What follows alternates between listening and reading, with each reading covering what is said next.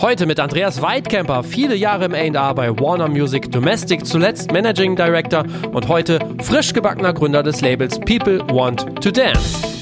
Songs sind essentiell. Du kannst, du kannst einen äh, guten Song mit einer Produktion zum Mitmachen, du kannst aber nicht einen schlechten Song mit einer Produktion zum Mitmachen. Das funktioniert nicht. Du bist immer, rennst gegen, rennst gegen Wände an und, und hast kaum eine Chance. Also Songwriting, das kann man sagen, ist das Essentiellste von allem. Ja.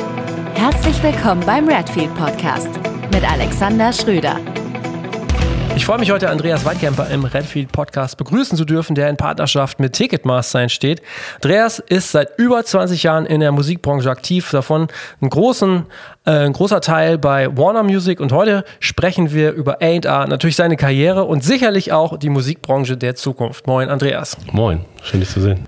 Ich freue mich sehr, dass das hier äh, geklappt hat und du weißt es ja, weil du auch den Podcast äh, selber hörst, hast du gesagt, äh, wie ging's los bei dir? Das ist immer die erste Frage. Was war die erste Station in der Musikbranche?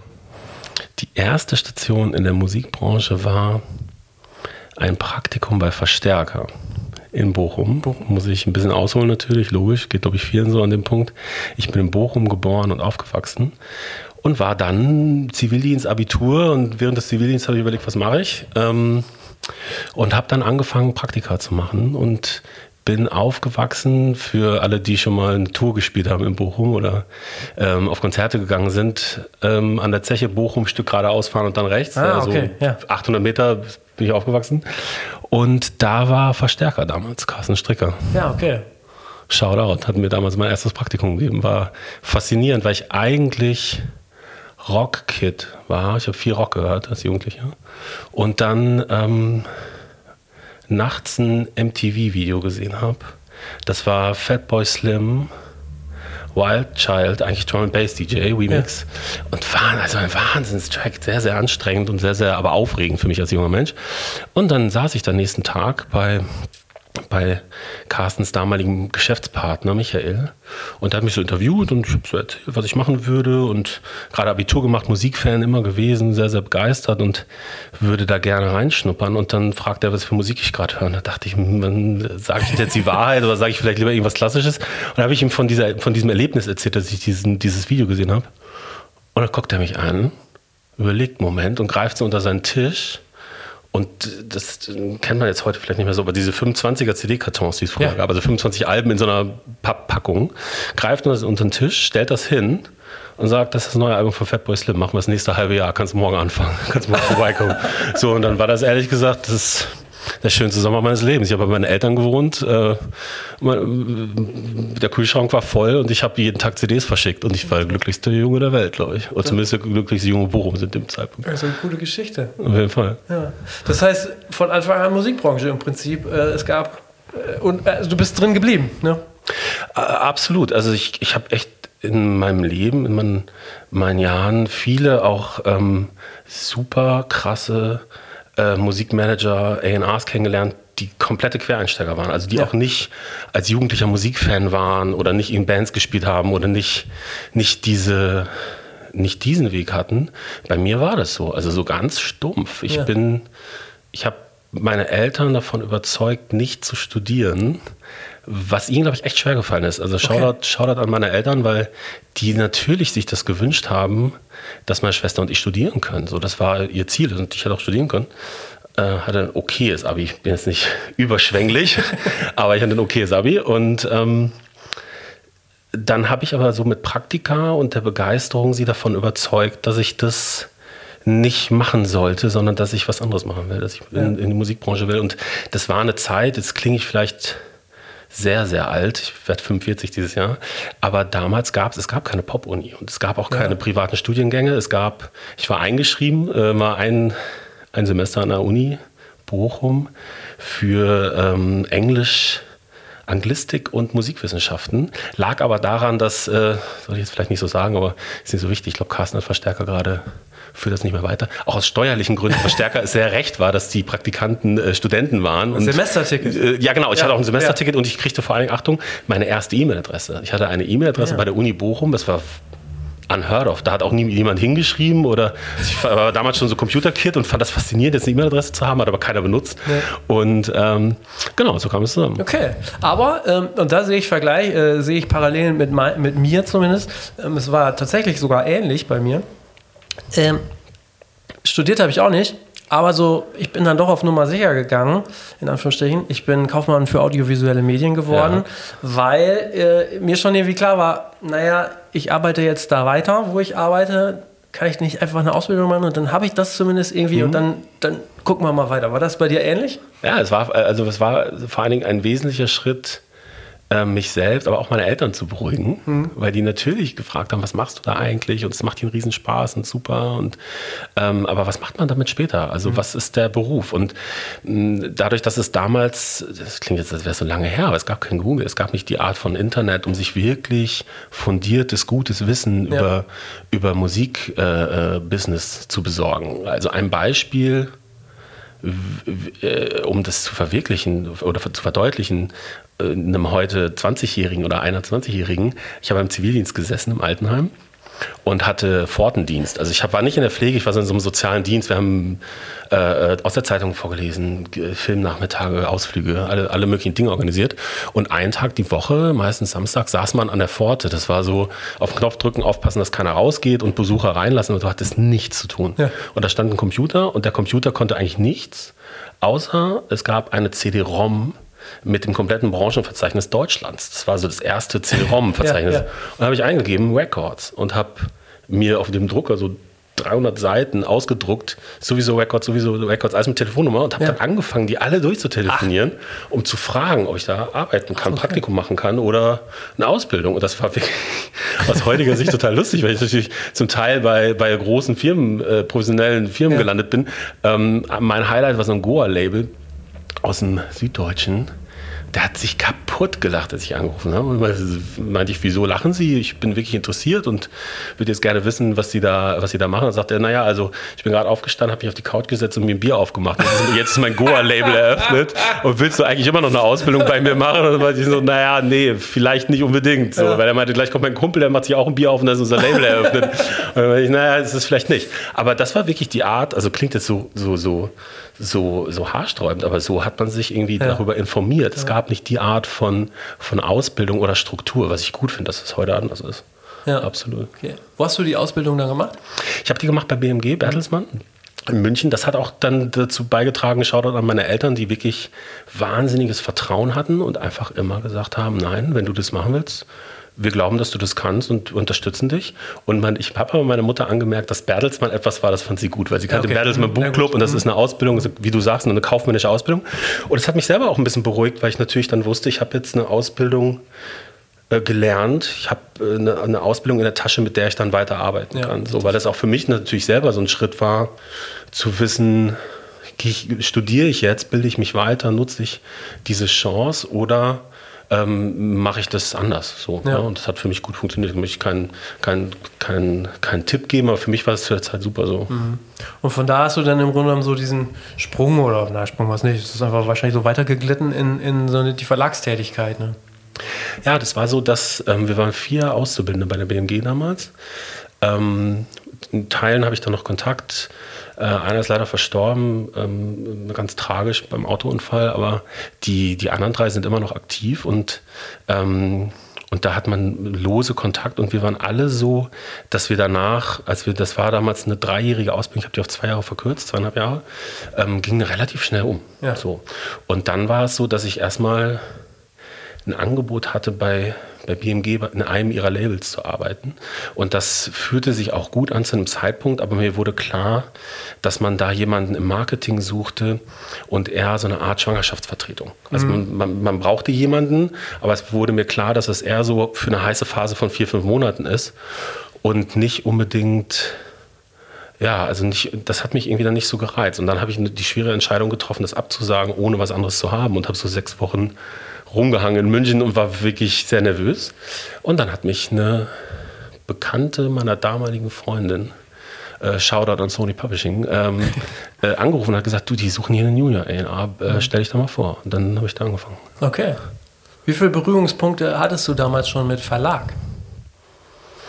Ein bisschen, dadurch, dass Carsten Stricker bei Verstärker auch einen Verlag hatte. Ah, okay. Also er hat mir das, muss ich wirklich sagen, Shoutout an Carsten, ähm, der hat mir den Einstieg in diese Branche ermöglicht und er hat wirklich, ähm, was ich immens wichtig finde und was ich danach immer wieder auch über Jahre getan habe, der hat mir Dinge mitgegeben. Der hat, egal wie stressig es war, alle paar Wochen mal gesagt, ich hatte mal irgendwelche lustigen Spitznamen, ich weiß gar nicht genau, wie die mich da genannt haben, aber hab, niemand hat mich je Andreas genannt, ich hatte immer irgendwie andere Namen in der Zeit. Und äh, meinte, komm mal rein, ich setze dich mal hin, ich erkläre dir mal was. Dann hat er mir so eine halbe Stunde Verlag erklärt oder eine halbe Stunde Urheberrecht, solche Sachen. Und das muss ich sagen, also habe ich sehr, sehr viel gelernt und habe ich auch immer so weitergegeben, weil es vergisst man manchmal im Tagesgeschäft. Also gerade in unserem Job und alle haben immer zu viel zu tun und es gibt immer was, was drängt, dass man das, was einem selber beigebracht wurde, dass man es weitergibt. Ja, stimmt. Ja, äh, guter Punkt. Das stimmt. Das heißt, du hast dich bei Sony im Verlag wiedergefunden, Junior, Junior A&R. Ähm, hast du da auch schon Bands gesigned oder zugearbeitet oder? Ja, nee, das ging genauso direkt los. Das Ja? war da, ja, dadurch, dass ich dann. Es war immer so, und das ist das, was ich vorhin meinte, ich habe echt gute A&R-Kollegen kennengelernt, die nicht auf eine Art und Weise ähm, äh, selber mit Musik doll in Berührung gekommen sind und trotzdem super A&R sind, weil sie natürlich eine super Distanz haben. Also sie können ein Ah, okay. Stück Musik hören, so wie das der Konsument einfach im Radio hört, ohne da jetzt drüber nachzudenken, wer hat das gemischt und wer hat das gemastert und warum ist es jetzt so. Ähm, und, und deshalb kann das, auch eine, kann das auch eine Stärke sein. Bei mir war es eher klassisch oder so, wie man es sich romantisch vorstellt. Ich war als Kind in der Grundschule schon dermaßen musikverrückt dass ich ähm, mich teilweise geprügelt habe, wenn jemand sagte, meine Band ist nicht gut. Also da gab es mal so eine, ich kann mich erinnern, das war so zweite Klasse und ähm, Ja. da wollte jemand das Tote Hosen Plakat höher hängen. Wir durften die Klasse dekorieren als mein Ärzteplakat und das Oh. fand ich nicht lustig. Ähm, äh, Shoutout an an die Hosen und auch an, an Patrick. Äh, aber damals konnte ich das nicht gelten lassen und ähm, habe da wirklich dann, also ich war immer sehr intensiv mit Musik beschäftigt, ich Okay. weiß nicht warum, aber es war so. Und habe dann auch in Bands gespielt, habe ein eigenes Heimstudio gehabt, habe wirklich mich wahnsinnig so um Musik gedreht.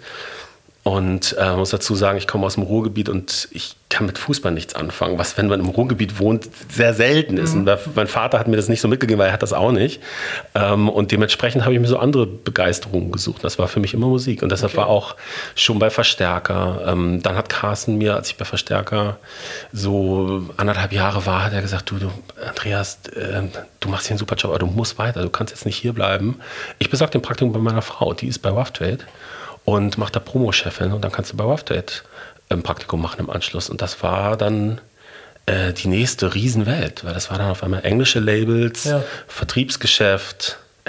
Es ist ein Herne und man Ja. fährt wirklich mit der, mit der Straßenbahn immer hingefahren. Man geht dann so eine, so eine, äh, so eine Straßenauffahrt hoch und das ist ein Riesengebäude. Da unten drin ist ein Tierfuttermarkt und drüber war Rough Trade und dahinter war das Lager von Rough Trade. Also es war wirklich so unglamourös, wie man sich es nur irgendwie vorstellen kann.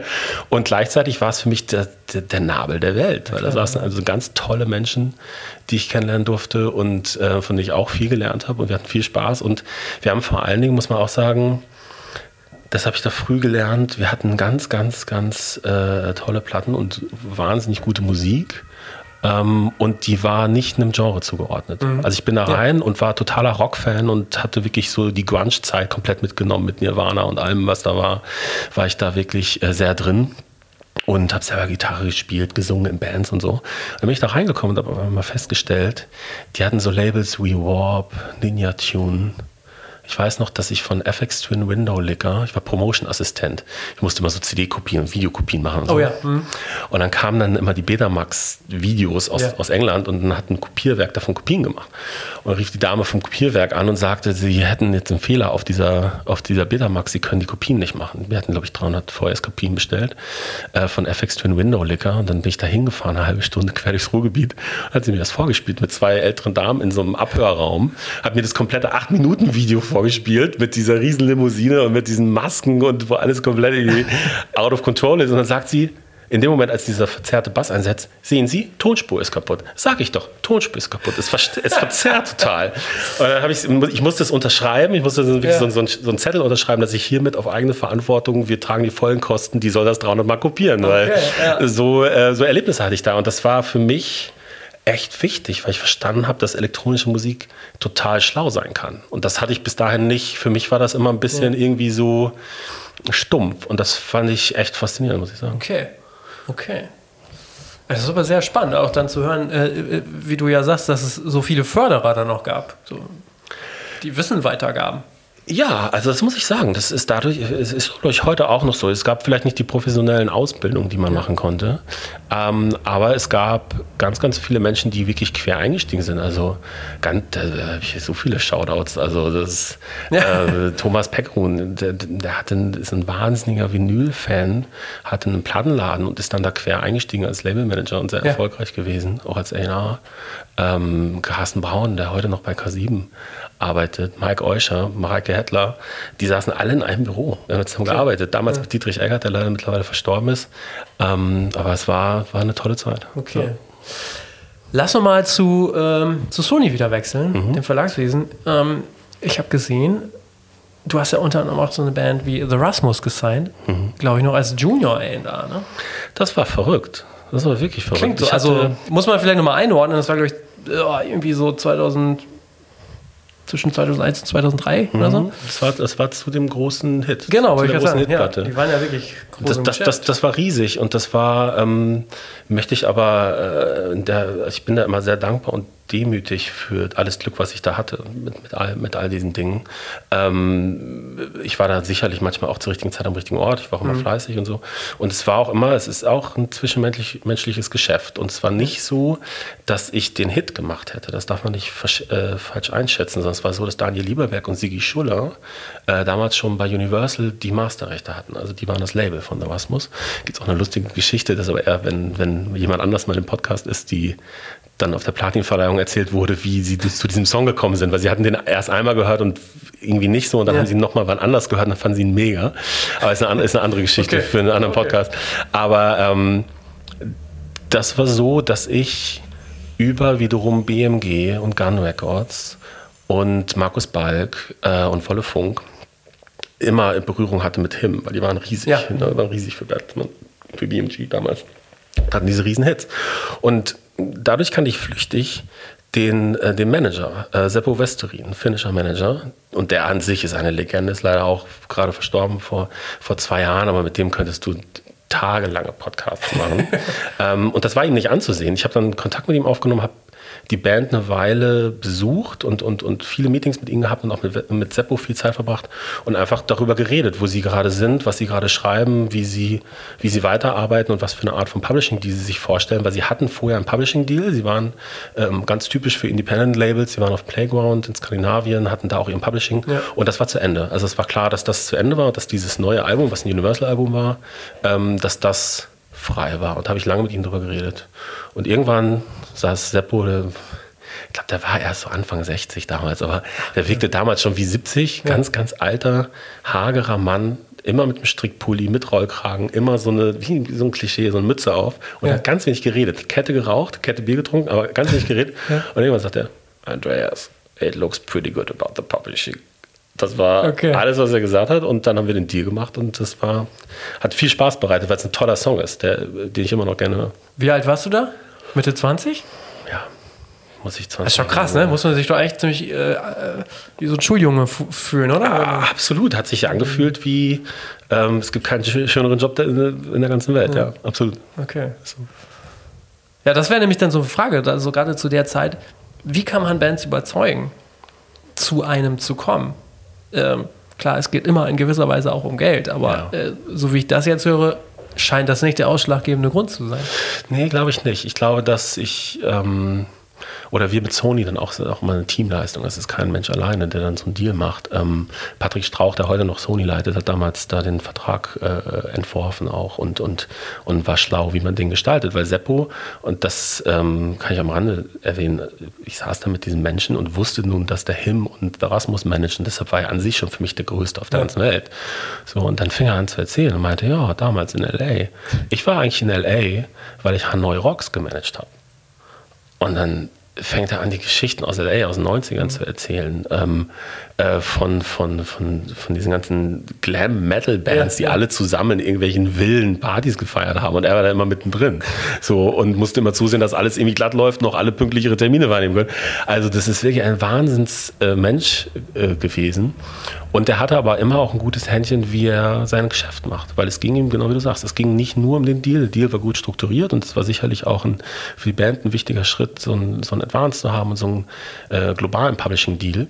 Er wusste aber auch, dass er dass er eine Firma haben mm, sollte, die, wenn so ein Titel international funktioniert, gerade im Publishing, die das collectet, also die das gut collecten kann. Und das kannst du oft, wenn du entweder multinational aufgestellt bist oder wenn du ein gutes Netzwerk hast und eigene, mhm. eigene Verträge mit Verwertungsgesellschaften, das können die Independents auch.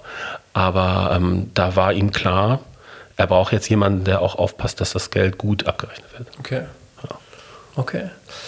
Ich hatte noch kurz gesehen bei der Recherche, das fand ich nochmal ganz witzig, ähm, oder musst du dann einordnen, 2005 stand in der äh, Musikwoche ein Artikel, in, in dem steht, dass Klingeltöne für euch auch dann irgendwann wichtig wurden und einen hohen sechsstelligen Umsatz eingefahren haben. Für, für Sony TV? Ja, ja. Ja, das ist natürlich, ich weiß nicht, da kannst du dich noch daran erinnern, jüngere Zuhörer wahrscheinlich ja, nicht. Ja. Also die Jamba-Werbungsjahre ja, äh, und überhaupt alle Klingeltöne und Polyphon und MIDI und man konnte den Fernseher nicht anmachen, ohne dass dann irgendein Klingelton angeschrien hat. Das war, ähm, es war damals ein großes Geschäft. Also ich war damals noch nicht so in der Business-Seite, ich war, war, dann eher in der kreativen, ja. in der musikalischen, in der A&R-Seite. Aber ähm, rückwirkend betrachtet, wenn man mit Menschen drüber spricht, war das, äh, war das so Economy of Scales. Es waren ja. einfach zig, hundert Millionen Klingeltöne für, weiß nicht, ein paar Cent, die gekauft wurden. Und es war dann auf eine Art und Weise eine neue Einnahmequelle für ja. Autoren. Ja, absolut. Du bist dann zu Warner irgendwann gegangen, nach ein paar Jahren. Mhm. Das heißt, du hast das Publishing dann ja auch, glaube ich, hinter dich gelassen mhm. und bist äh, ja, zum Label gegangen und dann auch, glaube ich, von München nach Hamburg.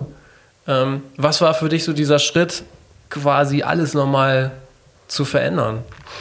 Ähm, also zum einen bin ich aus München nach Berlin gegangen äh, für ah, okay. Sony. Also ich war da in Berlin äh, sieben Jahre fast. Äh, zu einer tollen Zeit, muss man auch sagen. Das war dann noch äh, eine Zeit, wo es in Berlin Mitte besetzte Häuser gab. Kann man sich ja. heute nicht mehr vorstellen, aber es war, äh, war eine aufregende, tolle Zeit, ähm, die ich nicht missen möchte. Und dann bin ich nach Hamburg gegangen. Also es war eher für mich so, dass ich diesen Schritt nach Hamburg zu gehen wohl überlegt habe, weil ich war gerade in Berlin angekommen. Ähm, meine Frau und ich hatten uns gerade kennengelernt, waren vielleicht gleich fünf Monate oder so ein paar. Und das war schon so, dass ich darüber nachgedacht habe, ob ich diesen Schritt jetzt machen sollte. Aber Norbert Masch, der alte Warner Verlagschef, sehr charismatischer Mensch, der hat mir gut zugeredet, hat gesagt, mach das mal, probier das mal aus. Und äh, auch da Shoutout an, an, an meine Frau, die instinktiv sofort gesagt hat, wenn das für dich gut ist, ähm, ich komme mit oder ich komme nach. Meine Frau war damals in der Werbung ähm, äh, aktiv und hat bei Jungformat gearbeitet und hat gesagt, ich war in Hamburg, es gibt tausend Werbeagenturen ähm, ich komme mit. Und dann ja. ist nicht nur sie mitgekommen, sondern auch noch unser bester Freund und Trauzeuge, ihr Artpartner. Bei der Werbung oft dann ja. Texter, sie ist Texterin und Artpartner okay. zusammenarbeiten. Also wird zu dritt einfach von Berlin nach Hamburg gezogen und ja. leben heute noch alle hier und sind sehr, sehr glücklich, muss ich sagen. Also es ist etwas, was, was, ähm, was, was toll war, war ein toller Schritt. Ja, aber im Prinzip hat sich so viel an deiner Arbeit geändert. Im Grunde genommen ist ja beides so A&A-lastig dann. Ne? Es ist ein Unterschied und das war mir damals auch bewusst geworden, dass ähm, wenn du Verlag arbeitest, dann ist es eine wunderschöne Arbeit, weil du dich sehr intensiv in die Musik und in die Songwriter und in, in das, was da entsteht, einarbeiten kannst. Du hast da sehr viel Zeit für. Auch das hat sich verändert. Ne? Also ist heute nochmal mhm. was ganz anderes als damals. Das ist ja 20 Jahre her. Aber, oder, oder 17. Aber ähm, was mich damals frustriert hat, war, dass du im Verlag nicht die du kannst nicht selber auf den Knopf drücken. Du, ähm, du kannst zwar tolle Autoren haben, du kannst tolle Bands entdecken, du kannst tolle ähm, Dinge vorbereiten, aber im Grunde bist du auf eine Art und Weise immer darauf angewiesen, dass jemand anders als Label das dann veröffentlicht. Ja. So, und das war auch mein Job, ich habe das geliebt. Also unter anderem da auch dann auch Shoutout an Daniel Lieberberg, Sigi Schuller. Ich meine, das äh, Team, wo ich immer mich hinsetzen konnte und ihnen die abstrusesten Bands vorspielen konnte. Also aus heutiger Sicht wirklich also totaler Quatsch. Aber sie haben mir immer, sie haben immer zugehört. Sie haben ja. immer das wahrgenommen. Wir hatten so Rasmus zusammen als Band, deshalb kannten wir uns und sie haben das immer ernst genommen. Sie haben immer sich jede, jede Nachwuchsband Band angehört. Ähm, und das, das ist auch Teil des Verlagsjobs natürlich, diese Partnerschaften für einen Autoren oder für einen Künstler zu, zu knüpfen.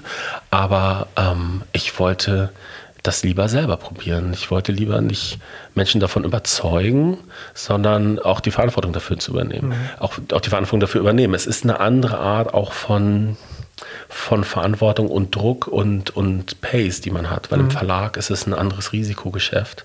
Du zahlst zwar Vorschuss, aber du hast einen längeren Zeitraum, die einzuspielen. Mhm. Du hast, ähm, solange ein Autor Musik veröffentlicht, wird dieses Geld eingespielt. Bei einem ja. Label wenn man anfängt, Marketing zu machen, Videos zu drehen, Promotion zu bezahlen, dann hat man höhere Summen und will die dann auch schneller zurückverdienen. Also ja. kann man dann eine, eine kürzere, kürzere Kurve. Mhm.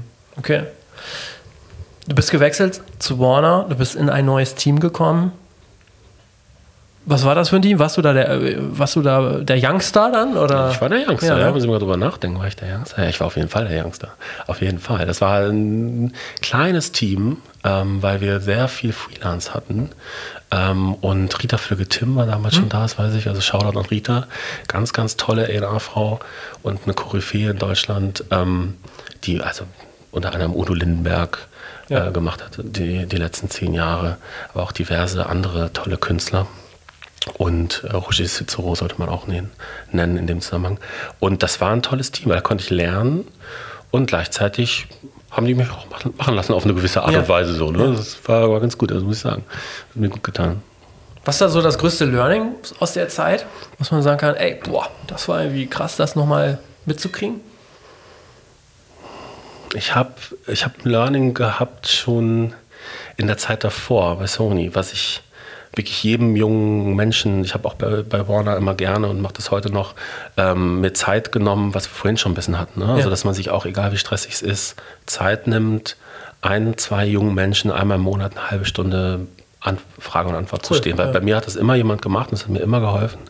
Und äh, nebenbei bemerkt auch immer auf Drinks einladen. Das ist auch so, also äh, Praktikanten, Azubis werden immer eingeladen, weil äh, ich weiß, wie es bei mir war. Ich war immer gerne mit auf Konzerten, aber ich konnte mir kein Bier kaufen ja. in München. Und dann hat mir immer echt meine Arbeitskollegen, Shoutout an Sascha Ritter und Michel Lössel, haben mir dann immer ein Bier ausgegeben und ja. haben aber dann gesagt, haben mich angeguckt, ganz ernster Blick, haben gesagt, das musst du mit deinen Praktikanten auch immer machen. Okay. Und das habe ich immer gemacht. Ich finde es wichtig, dass man das so, so beibehält.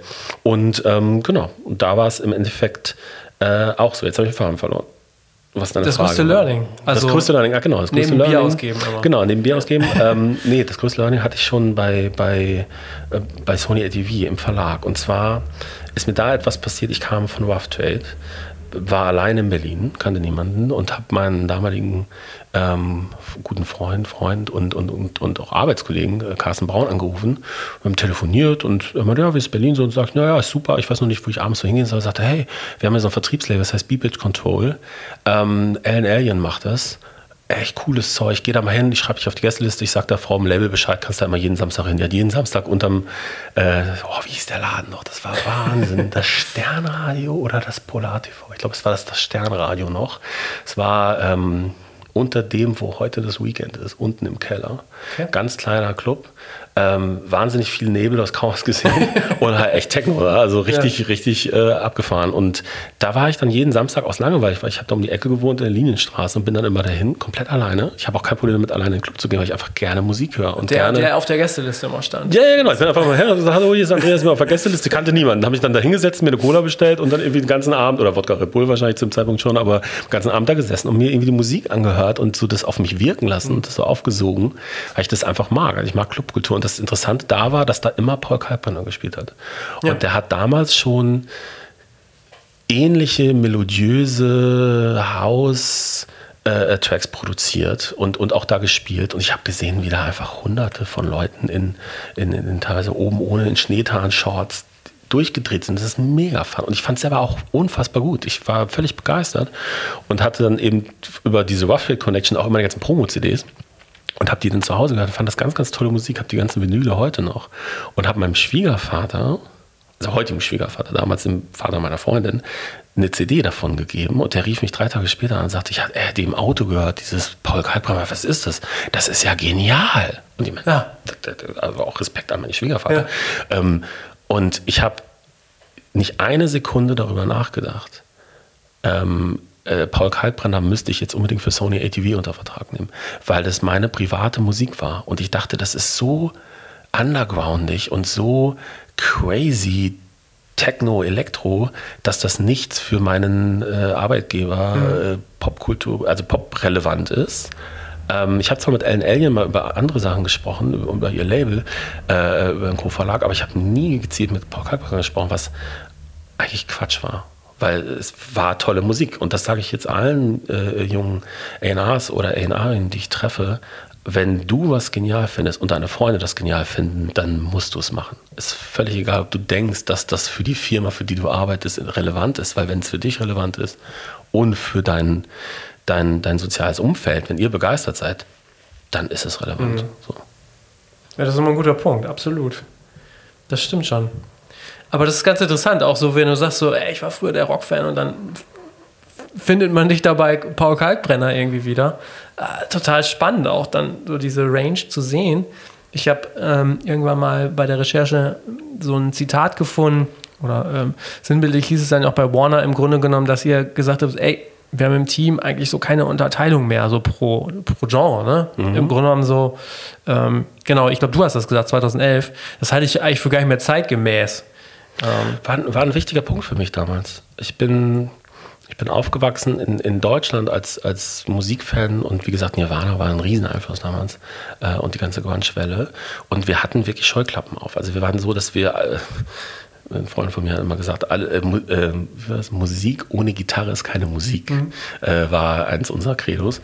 Und ähm, dann habe ich bei Rough Trade zum ersten Mal so internationale Presse gesehen. Also so englische Musikmagazine, wo dann Anzeigen waren von englischen Festivals, wo es völlig selbstverständlich war, dass irgendwie auf der einen Bühne Headliner die Chemical Brothers sind und auf der anderen Bühne Oasis. Das ist trotzdem ein Festival. Und ich habe das damals gesehen und war total neidisch, weil ich dachte, das ist doch genial. Ich, ich, will, ich will beides sehen.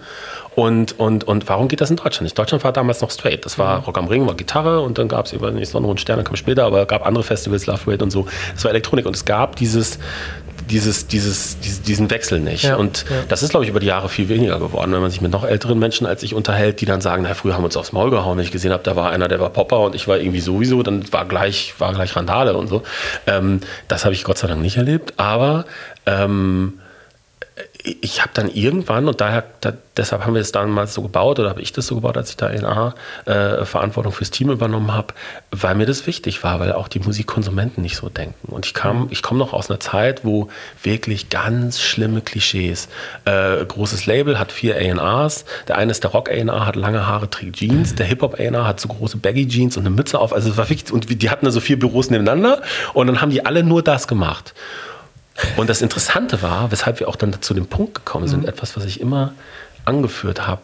Ähm, ich hoffe, das stimmt überhaupt, wurde mir mal so berichtet, dass Bahar Totzmann, äh, die bei EMI Publishing die Band Juli hatte. Mhm. Und die hat die bei Universal über ein halbes Jahr immer wieder angeboten, diese Band, mit denselben Demos und hat gesagt, das ist genial, dann könnt ihr euch das bitte anhören. Und die Rockabteilung zu der Zeit hat gesagt, hm, ja, aber irgendwie ist das nicht so richtig Rockabteilung, weil wir machen hier irgendwie Rammstein und, und, und wirklich Rockbands. Und die Popabteilung hat gesagt, ja, wir haben Schlagzeug und, und, Gitarren. Irgendwie ist das auch nicht so richtig unseres. Bis Tom irgendwann auf dem Top, äh, Tom Bohne auf dem, angeblich, ich hoffe, es stimmt, ja. ja wenn es nicht stimmt, Tom, äh, auf den Tisch gehauen hat. Es ist mir jetzt egal, wer das macht, aber wir wollen das machen, weil es gut ist. So wurde es mir immer erzählt. Ich weiß nicht, ob es stimmt. Ja. Aber ich finde, es ist ein gutes Beispiel, weil es gab dann früh Bands, die nicht das eine und nicht das andere waren. Also Riesenerfolge, wie wir sind Helden bilden und kann man jetzt lange viele Beispiele für finden, ja. die eben nicht in eine Schublade passten ja. und deshalb so zwischen die Stühle gefallen sind. Und heute noch mehr als früher ähm, haben Konsumenten nicht mehr dieses, ich höre ein Album, ich höre nur einen Künstler, ich höre nur ein Genre, sondern es ist schon viel, viel flexibler. Ja. Was war denn so die erste erfolgreiche Band, die du für Warner gesigned hast?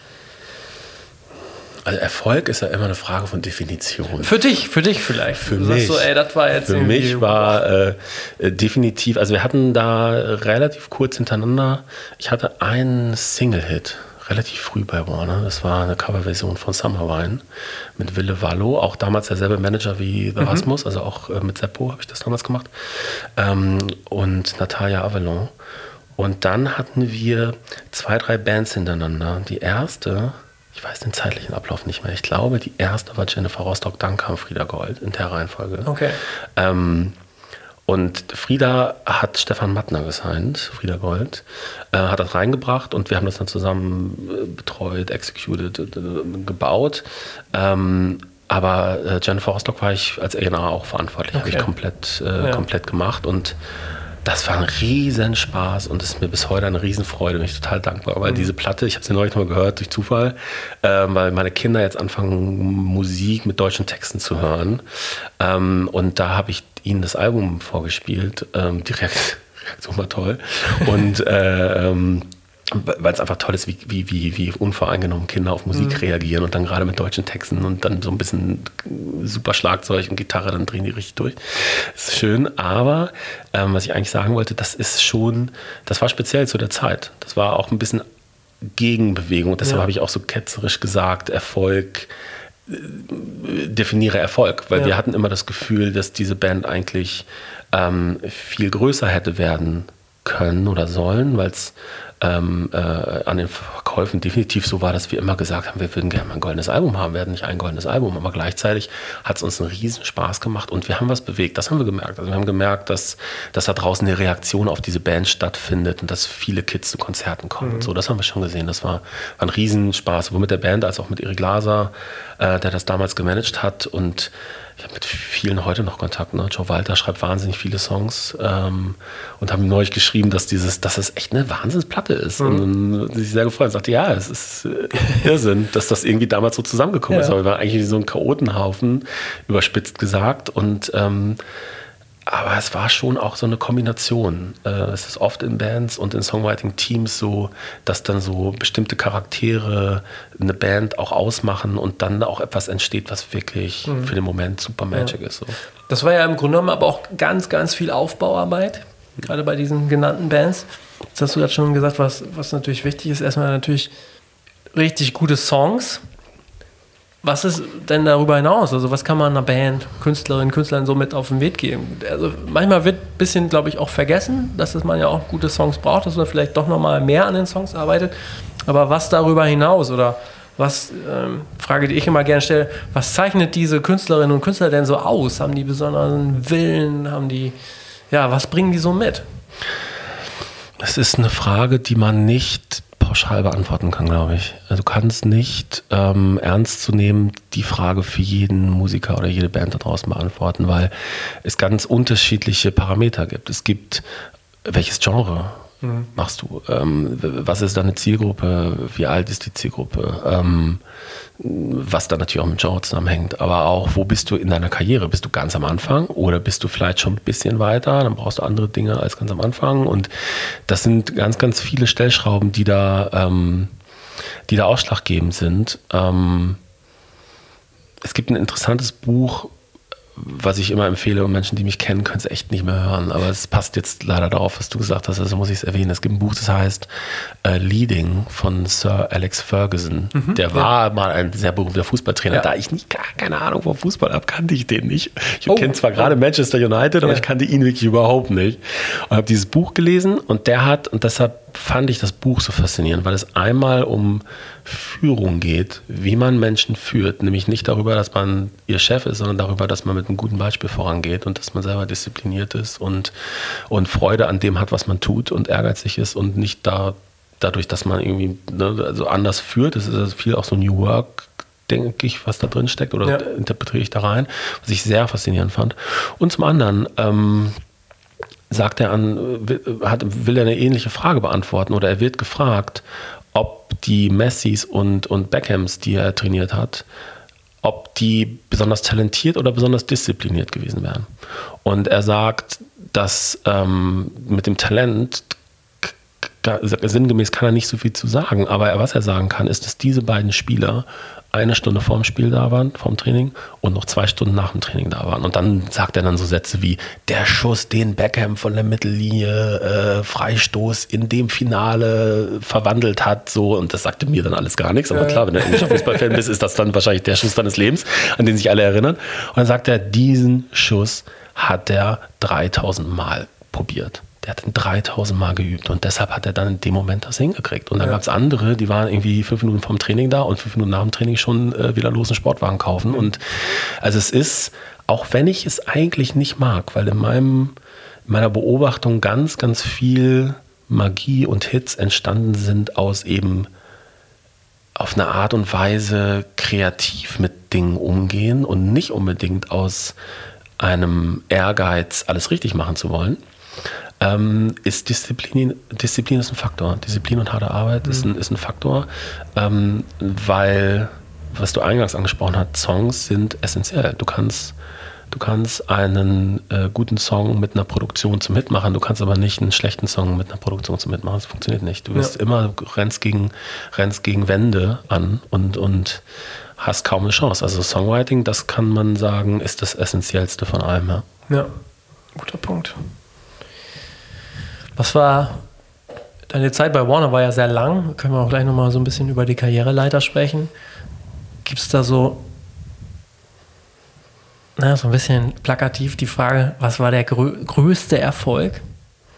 Kannst das du das ist, so sagen? Ja, ja das, äh, das, ist sehr einfach zu beantworten, weil, ähm, weil das äh, so einzigartig war, was, was passiert ist. Ähm, der Siad Rachman, Shoutout an Siad, unser A&R-Chef zu der Zeit und ich hatte da dann die Verantwortung für, für, für die Domestic Unit äh, übernommen. Wir haben früh angefangen, ähm, wieder Dance-Singles zu sein. Also, ja. boah, das müssen wir sagen, vor zehn Jahren ungefähr haben wir damit angefangen. Lange bevor diese sogenannte Deep House-Welle losging. Und ähm, wir waren an einem bestimmten Punkt frustriert, weil auch da schaut an Wolfgang Boss, Wolfgang uns ein paar echt gute Singles weggenommen hat. Und es war so ärgerlich, weil manchmal war sie halt sogar der Erste, der sich da gemeldet hat. Und dann hat er aber irgendwie 2000 Euro weniger geboten. Und dann kam Wolfgang eine Woche später, hat ein paar tausend Euro mehr geboten, hatte Wolfgang halt einen fetten Hit. Mhm.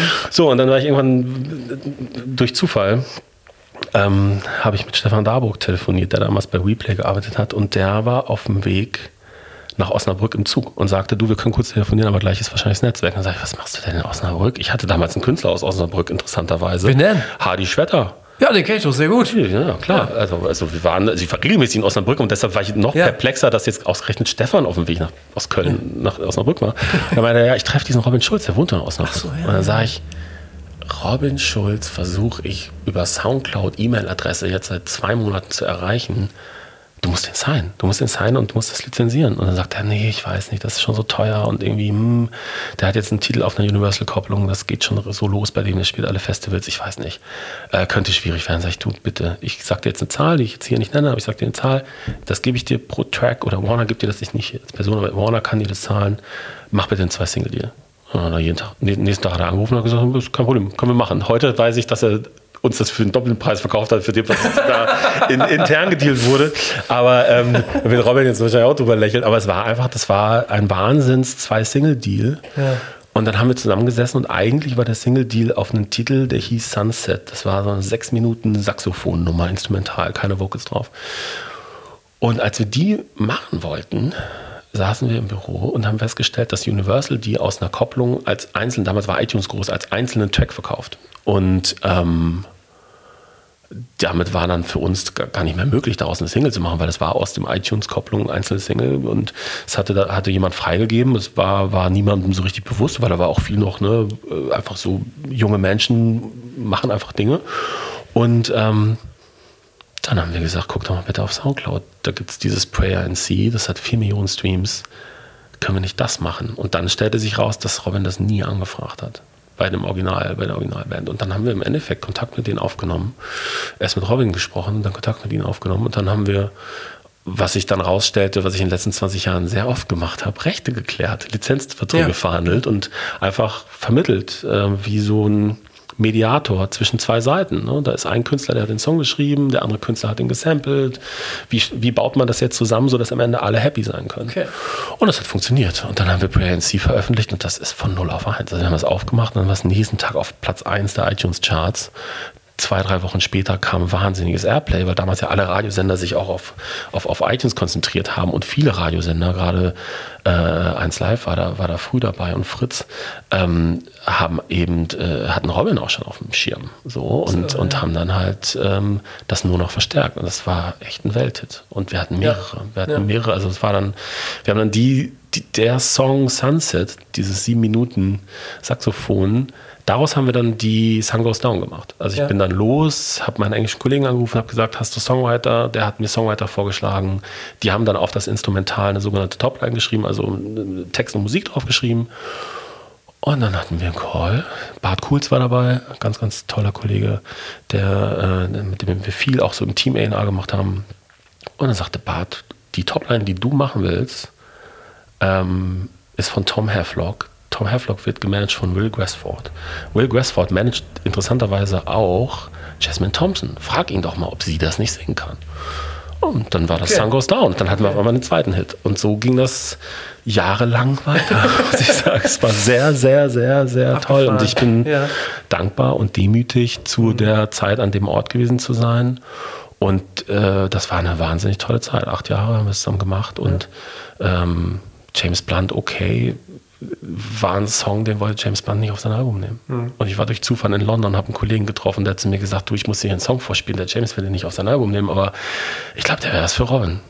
Und das war so, der hat mir das Demo vorgespielt. Ich dachte, ich hatte Tränen in den Augen, mhm. Gänsehaut. Das war unfassbar. Also, das ist wirklich das Tolle an diesem Job, dass ähm, ähm, wenn man das auf Augenhöhe und partnerschaftlich mit einem Künstler tun kann, ähm, da muss man manchmal ein bisschen sein Ego auch zurücknehmen ähm, und der Künstler muss auch bereit dafür sein, muss offen dafür sein. Dann macht das wirklich Spaß, weil man einfach Menschen zusammenbringt. Ne? Man ja. kann nicht, neulich hat in so einem Gespräch jemand zu mir gesagt, ähm, in Bezug auf A&Rs, we are all no magicians. Also wir können alle nicht zaubern, das stimmt ja. auch. Also man, man denkt immer, das ist irgendwie so wahnsinnig äh, Esoterik, Voodoo, Zauber, das ist es nicht. Es geht einfach darum, dass man ein Gespür für Musik hat und ein Gespür für Menschen. Und dann muss man zusehen, dass man die irgendwie in einen Raum kriegt. Und mit ein bisschen Glück kommt was dabei raus, was, ja. was, was toll ist. So, ne? Und es gibt auch einfach, es gibt auch Menschen, Künstler, die es komplett alleine machen, die einfach sich äh, äh, äh, wegschließen, drei Wochen zurückkommen und auf einmal einen Wahnsinns-Song gebaut haben mhm. und, und geschrieben haben und wo man dann in Anführungsstrichen nur noch das erkennt und sagt, okay, das ist jetzt der, darauf müssen wir uns konzentrieren, vergess alles, was du vorher geschrieben hast. Ja. Ähm, das ist etwas, wo, wo wie wir arbeiten oder wie, wie man damit arbeiten kann, viel, was man heute liest über Agilität, Softwareentwicklung, immer flexibel sein, dieses ganze wahnsinnige Framework, was da äh, in der Computerwelt entstanden ist, in der Technologie entstanden ist, das kann man runterbrechen auf, äh, kann man runterbrechen auf Kreativität auch. Also ja. das, das, da, da bin ich völliger Verfechter von, denn ähm, auch, es gibt auch so Management-Schulen, die sagen, expect the unexpected. Also so, dreh nicht durch, wenn auf einmal alles anders läuft, als du es eigentlich geplant hast, weil es gehört dazu. Ja. Dinge funktionieren nicht so, wie man das sich überlegt hat vor drei Jahren, dass sie funktionieren sollen. Ja. So, und expect the unexpected ist das so ein Management-Mantra und das ist etwas, was wie ich finde, man in, in, in der Musik immer umarmen muss. Also es ist auf jeden Fall auch ein, für, für junge Musiker oder Bands. Ähm, es gab da gibt es so Beispiele, die ich gerne zitiere. Äh, Whirlpool Productions, äh, Hans äh, Nieswand ähm, und Eric D. Clark hatten eine Band und dann haben die ein Album aufgenommen. Ist im Grunde das Faszinierende, das ist dieselbe Geschichte bei Blur Song 2. Im okay. Übrigen hat mhm. mir mal Steve Street erzählt, als ich das Glück hatte, ihn zu treffen, haben wir uns über den Song unterhalten und wie der entstanden ist. Und das ist genau dasselbe. Äh, man hat Studiozeit gebucht, man hat zwei Wochen im Studio, man nimmt alle Songs auf, die zwölf, die auf die Platte sollen ist fertig, hat aber noch einen Tag Zeit. Was macht man also? Alle schütten sich total einen rein. So. Und genau so sind beide Songs entstanden. Also die Geschichte gibt es öfter, ne? Ja, ja, und das ist so dieses, dann bist du let loose. Ähm, äh, gerade Blur Song 2. Ich meine, der Engineer war augenscheinlich schon so betrunken, weil das Lied, und der, der, hat das schon gar nicht mehr mitgekriegt, dass das Mikro verzerrt, dass, die, dass das alles nicht zusammenpasst und sie konnten es nie wieder rückgängig machen und sauberer mischen, weil es einfach in dem Moment so eingespielt wurde. Und ähm, das ist ein großer Teil von, von das Chaos auch Hits macht. Und wir Deutschen neigen dazu, ich möchte jetzt auch nicht verallgemeinern, aber mh, äh, zumindest von mir persönlich ausgegangen, wir neigen natürlich dazu zu denken, wenn wir alles richtig machen, wie es im Lehrbuch ist, dann muss es auch ein Hit sein. Und dann muss ich auch eine Karriere haben.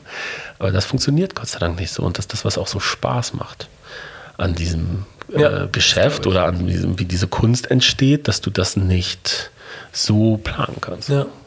Du bist total tief drin, das merkt man, wenn man mit dir spricht, gerade auch, klar, Musik und so weiter. Du bist aber gleichzeitig auch in den Jahren bei Warner in Führungsposition hochgestiegen. Das heißt, ich könnte mir vorstellen, dass der Anteil, bei der man sich äh, mit Musik beschäftigen muss, vielleicht dann auch wieder geringer wird. Es kommen dann neue Themen drauf. Wie schwierig war das für dich, dich so neuen Themen zu stellen? Personalverantwortung, sicherlich auch betriebswirtschaftliche Dinge. Ähm, das habe ich sehr genossen. Also ähm, in der Tat gibt es natürlich, und das ist, ähm, ist etwas, was ich jetzt gerade sehr genieße, weil ich eben vor ein paar Wochen bei, bei, bei Warner rausgegangen bin. Und ähm, das genieße ich gerade sehr, den Kopf frei zu kriegen von ganz viel, was einfach in großen äh, zusammenhängenden Systemen, Konzernen äh, einen wichtigen Teil einnimmt oder einen großen Teil deiner Zeit einnimmt, ähm, was weder mit Team zu tun hat, noch mit Musik zu tun hat, sondern was einfach mit übergeordneten Dingen zu tun hat, die, die, die administriert werden müssen. Ähm, ähm, dass ich das nicht habe, nicht mehr habe, das finde ich gerade super. Also bin im Startup-Modus und habe eine Ja. Firma gegründet und es ist gerade so, macht total Spaß. Kommen wir gleich noch zu, genau. Super, will ich nicht vorher, aber das macht einen wahnsinnigen Spaß. Und ähm, äh, äh, das ist das Einzige, wo ich sage, das ist dann schon so, ähm, man kommt dann irgendwann äh, sehr weit weg von der eigentlichen Ursache und Wirkung, sondern man ähm, redet dann über Dinge, die, die, die weit weg sind. Team ist für mich etwas, da hat sich eine riesige Befriedigung draus. Das ist für mich fast wie die Arbeit mit Musikern, weil du hast da Menschen um dich rum. Du bist, äh, ne, das ist dieses Buch Alex Ferguson Fußballmannschaft. Ähm, da habe ich wahnsinnig viel daraus gelernt. Er sagt an einer anderen Stelle, sagt er, du darfst nie davon ausgehen, dass dein Team statisch ist. Dein Team ist immer in Veränderung. Es ist immer jemand verletzt, es wird immer jemand älter, es kommt immer jemand Junges nach. Du bist eigentlich, das ist ein 24-7. Am Anfang dachte ich, wenn dann jemand gesagt hat, hey, ich möchte jetzt studieren gehen und dann saß ich da und dachte, oh mein Gott, oh mein Gott, was mache ich jetzt? Da ist jetzt jemand, da geht jetzt jemand, jetzt muss ich jemand Neues finden. Und irgendwann war ich total entspannt und wollte einfach nur, dass alle, die da sind, glücklich sind, gesund sind und morgens gerne zur Arbeit kommen und wir erfolgreich sind zusammen. Und klingt jetzt so ein bisschen nur, ist natürlich schon ganz schön viel, wenn man Ja. will. So, aber ähm, das, das ist möglich. Es ist möglich, wenn man, wenn man, wenn man da auch transparent mit umgeht und auch sagt als Mensch, wenn man mal einen schlechten Tag hat und so. Das sind so Dinge, da ähm, kann man, glaube ich, viel aus New Work, was gerade jetzt auch ähnlich wie Agile Softwareentwicklung ist, New Work so das zweite Unwort ähm, oder Hype-Thema. Da steckt aber viel Gutes drin. Ja, okay. Ähm, noch einmal kurz, äh, damit die Hörerinnen und Hörer Bescheid wissen. Du warst unter anderem A&R Director und am Ende aber auch Managing Director, ne? Genau, ich habe den Domestic-Bereich geleitet, genau. Den ganzen Domestic-Bereich geleitet mit 16 Mitarbeitern und Mitarbeiterinnen. Und dementsprechend alles, was an Repertoire in Deutschland, Österreich, Schweiz unter Vertrag ist, oder war, mache ich ja nicht mehr, aber äh, war und ähm, dazu auch die Vermarktung, also Marketing Okay. und, und A&R, genau. Okay. Dann lass uns mal ein bisschen darüber sprechen, was du jetzt machst oder noch machen wirst. Und da muss ich jetzt eine Anekdote rausholen, weil ähm, wie viele, die hier zuhören, wissen, ich bin ja äh, sehr aktiv auf LinkedIn und äh, schaue mich da viel um. Und irgendwann poppte bei Andreas Weidkemper auf, dass er einen äh, Coding-Kurs erfolgreich absolviert hatte. Und da dachte ich so, hä, was ist denn jetzt los? Hat der zu viel Zeit? Wie kommt er da darauf? Ähm, das ist auch, glaube ich, schon ein Weilchen her. Ich weiß jetzt gar nicht, wie lange. Aber so als Einstieg, woher kam auf einmal die Motivation, das zu machen? das, was ich vorhin erzählt habe über meine Jugend und Musik, ähm, das war definitiv so, dass ich wirklich vom Kindergartenalter, Grundschule, ähm, bisschen wahrscheinlich bis ich 11, 12 war, wahnsinniges Musikkid war und auch danach noch als Teenager. Und dann haben irgendwann, ähm, nochmal Respekt an meine Eltern, ähm, meine Eltern, meiner Schwester und mir eine Atari 500, äh, nee, eine Amiga, Amiga, 500, ja. eine Amiga 500 gekauft. Und ich war erst total traurig, weil alle meine Freunde hatten C64. und dann habe ich ein halbes Jahr später herausgefunden, dass das voll gut ist. Ja, absolut. Und ähm, genau, und dann habe ich wirklich ähm, wahnsinnig viel Zeit mit Computern verbracht. Also ich habe Computer geliebt und liebe sie heute noch und war dann schnell an so einem Punkt, dass ich in meiner Clique derjenige war, das waren ja noch Disketten, Mhm. äh, in meiner Clique derjenige war, der von äh, Computerspielen die äh, Passwortabfragen ausprogrammieren konnte, sodass dann alle, alle mit einer gekauften Kopie fünf Leute spielen konnten und so. Also da, das hat mich sehr äh, fasziniert, schon immer. Und das habe ich, interessanterweise bin ich auch hat das auch mit Musik sehr harmoniert, weil ich hatte ein Heimstudio und damals war es so, dass du, du hattest einen, dann später hatte ich einen Atari, MIDI, Sampler, Drum Machine, Synthesizer, das war alles immer auch Computer und ging dann sogar ja noch irgendwann bis hin zu Harddisk Recording, also dass dann eben ich mir einen PC selber gebaut habe, da war ein Logic drauf, ich konnte zu Hause produzieren, habe viel selber produziert und, und hatte dann halt einen Spaß dran, habe dann Gott sei Dank irgendwann eingesehen, dass ich nicht so talentiert bin, dass ich das jetzt irgendwie beruflich weiter verfolge, aber zumindest hatte ich eine große Freude dran und das war auch immer, hatte auch immer mit Computern zu tun, weil Okay. das einfach eine technische Sache ja auch war, zu produzieren. Ähm, und genau, und dann bin ich dann durch Produzieren, Musik, und das haben wir eigentlich alles schon auch besprochen, wie ich dann so in die Musiksache äh, Sache reingerutscht bin. Und so vor ungefähr neun Jahren, zehn Jahren, ähm, habe ich durch irgendeinen Zufall gedacht, ich müsste, ich müsste das mal wieder probieren. Ich würde gerne mal wieder programmieren und Ja. habe aus Spaß einfach äh, gegoogelt, welche Programmiersprache kann man gut lernen. Dann kam Python als erstes. Dann habe ich vor zehn Jahren angefangen, Python zu lernen und muss sagen, dass mir das eine Art von Ruhe und, und auch Befriedigung gegeben hat, weil zum einen ist es so ein Aspekt von Lifelong Learning, dass man so ein Ja. gutes, gutes Ja. Gefühl hat, irgendwie so ein Erfolgserlebnis, was zu lernen, was für die Birne zu tun und zum anderen auch, ähm, äh, wenn du programmierst, musst du dich wahnsinnig konzentrieren und du kannst nicht dabei noch ans Büro denken. Und du kannst nicht dabei noch an äh, irgendwelche stressigen Präsentationen denken oder an äh, Probleme, die es vielleicht gerade im Team gibt, sondern du bist wirklich komplett entspannt. Meine Frau hat mich mal so ein bisschen angeguckt und sagte so, sag mal, also du kommst von der Arbeit nach Hause, wenn die Kinder im Bett sind, setzt du dich dahin und ähm, konzentrierst dich dann noch zwei Stunden drauf. Ähm, aber es ist für mich eine Art von Entspannung gewesen so und hat mir eine Riesenfreude, hat mir diebische Freude bereitet, wenn ich irgendwas bauen konnte, was da auch noch funktioniert hat. So. Und ja, und dann bin ich vor zehn Jahren eingestiegen und mittlerweile ziemlich, ziemlich sehr tief drin in äh, Cloud-Servern, Linux-Servern, Python-Scripts ähm, und Bausoftware und, und habe dann irgendwann auch angefangen mit Entwicklern, also mit Drittentwicklern, äh, Software zu bauen und habe mir vor, ich glaube, vier Jahren ich habe vor fünf Jahren angefangen, mir eine Genehmigung von Warner dafür zu holen. Das hat ein Jahr gedauert, bis ich sie hatte. Äh, sehr kompliziert. Äh, amerikanische Konzerne, an der Börse dotiert, muss man ganz, ganz Ja. viele Fragebögen ausfüllen. Und durfte es dann irgendwann. Und habe das als Hobby gemacht. Also es ist wirklich ne, als Hobby und habe das dann so weiter ausgebaut. Und da mittlerweile dann doch äh, beachtliche äh, ähm, Möglichkeiten, weil es einfach heute sehr äh, ähm, demokratisch möglich ist, Server zu bauen, äh, Software zu bauen, ohne dass man da jetzt gleich äh, sehr viel Geld investieren muss. Und das hat mir große Freude bereitet. Das habe ich seit vier Jahren, mache ich mit einem Geschäftspartner zusammen. Und ähm, das ist äh, für mich immer auch interessant gewesen, weil ich dadurch verstanden habe, wie Technologie funktioniert. Weil auch in der Musik und der Musikvermarktung ist heute, und ich meine, alles, was da gerade ans Riesenhype äh, NFT, Web3 Ja. äh, natürlich jetzt seit Monaten schon äh, durch die Welt geistert, ist, ähm, ist eine kleine Spitze davon. Und ich habe immer, und das ist auch Teil des, äh, Teil des Konzepts, ein wichtiger Teil des Konzepts für, für, für das Startup, was ich gerade baue, dass, ähm, dass Technologie und Musik etwas ist, was sich immer beeinflusst hat. Ne? Also kann man ganz weit zurückgehen und, und, und, und, die ersten SSL-Mischpulte, du kamst in diese Studios nur rein, wenn du beim Label warst und die Labels hatten dieses Pult und du konntest dann halt da irgendwie auf 48 Spuren was aufnehmen, was sonst keiner aufnehmen konnte. Das war Technologie. Bis hin zu die ersten Beat Machines, die ersten Drumcomputer, die ersten Dinge, die dann sowas wie Techno oder, oder, Ja. oder House ermöglicht haben. Also es hat immer auch mit Technologie zu tun. gehabt. Okay. Du hast dann unter anderem auch ähm, Alexa-Skills ähm, Ja.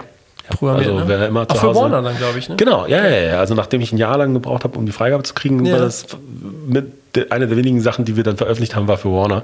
Also insofern hat, hat es dann auch in beide Richtungen irgendwie gut funktioniert, denke ich. Und da Shoutout an, an, an die Kollegen und an Marek Lerche, der da Business Development macht. Der ist da sehr open-minded und probiert immer gerne Sachen aus und hat gute Ideen für sowas, weil das ist wichtig. Es ist wichtig, dass man sich mit sowas beschäftigt, weil äh, wir alle ja sehen, wie so Technik, Technologien auch unser Leben verändern ja. können. Ich sage ja. jetzt nicht, dass Alexa mein Leben verändert, aber es ist doch Voice-Steuerung ähm, äh, äh wird, wird dann doch äh, maßgeblich Dinge verändern. Ähnlich wie als mir das erstmal jemand ein iPad gezeigt hat und ich dachte so, oh, das ist jetzt echt, oder ein iPod, ich weiß noch, als ich das mal ja. ein iPod gesehen habe, ich dachte so, wow, Wahnsinn, das ist jetzt, mhm. da wird jetzt definitiv sich was verändern. Ja.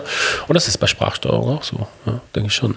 Ja, wer eine Alexa zu Hause hat, kann es probieren. Ähm, könnte sagen, Alexa, aktiviere Musikwoche News. Dann kann man sich okay. die Musikwoche News vorlesen lassen zum Beispiel. Okay, okay. Oder man kann sagen, Alexa, äh, aktiviere Walter Workout. Und dann hat man einen Personal Trainer, stimmt, der, mit einem, der ein ziemlich kerniges Fitnessprogramm macht. Da habe ich schon so ein paar Reviews mit vom Muskelkater geplagten gesehen. Ja, okay.